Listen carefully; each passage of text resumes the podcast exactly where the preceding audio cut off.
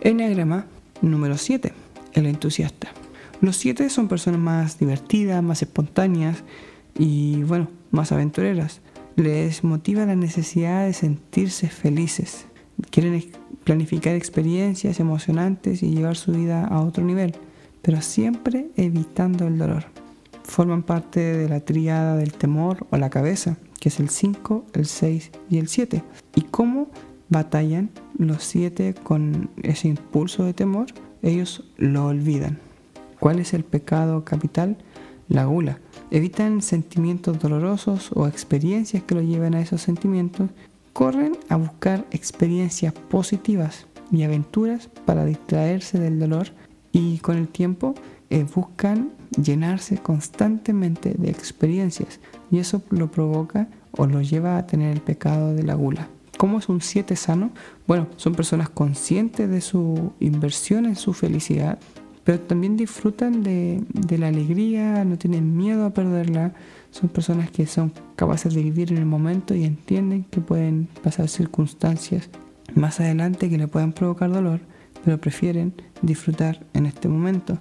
En promedio, un 7 sería personas que toman todo lo doloroso y triste y lo reestructuran, lo cambian para ver que ese no se vea como un fracaso, sino que empiezan a cambiar la historia para llevar eso a una sensación de no pérdidas, de no dolor, de evitarlo. Mientras que un 7 enfermo ve a su entorno y al resto como personas anticuadas. Y eso los frustra y evitan el dolor a toda costa, a todo lugar.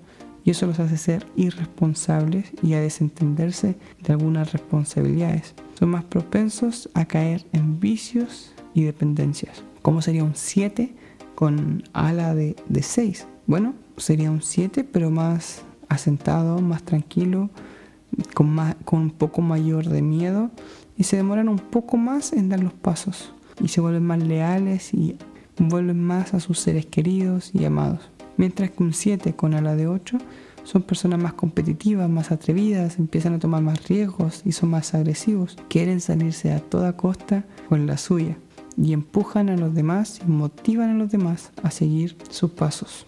¿Cómo se vería un un 7 estresado, bueno, se va hacia el 1 y empieza a tomar esta conducta enfermiza y perfeccionista, moralista, se vuelven más pesimistas y críticos y bueno, empiezan a externalizar la culpa y ahora todo es blanco o negro, al menos para ellos. Mientras que cuando toman su área de seguridad se van al 5 y dejan de consumir y comienzan a entregar. Están más cómodos en silencio, pueden volverse un poco más serios y son capaces de enfrentar sus miedos. ¿Qué diría o cómo actuaría un 7? Bueno, dirán, soy optimista a más no poder. Soy popular y tengo muchos amigos. Creo que la gente se toma todo muy, muy a pecho. Es difícil terminar algo porque ya estoy pensando en hacer lo siguiente.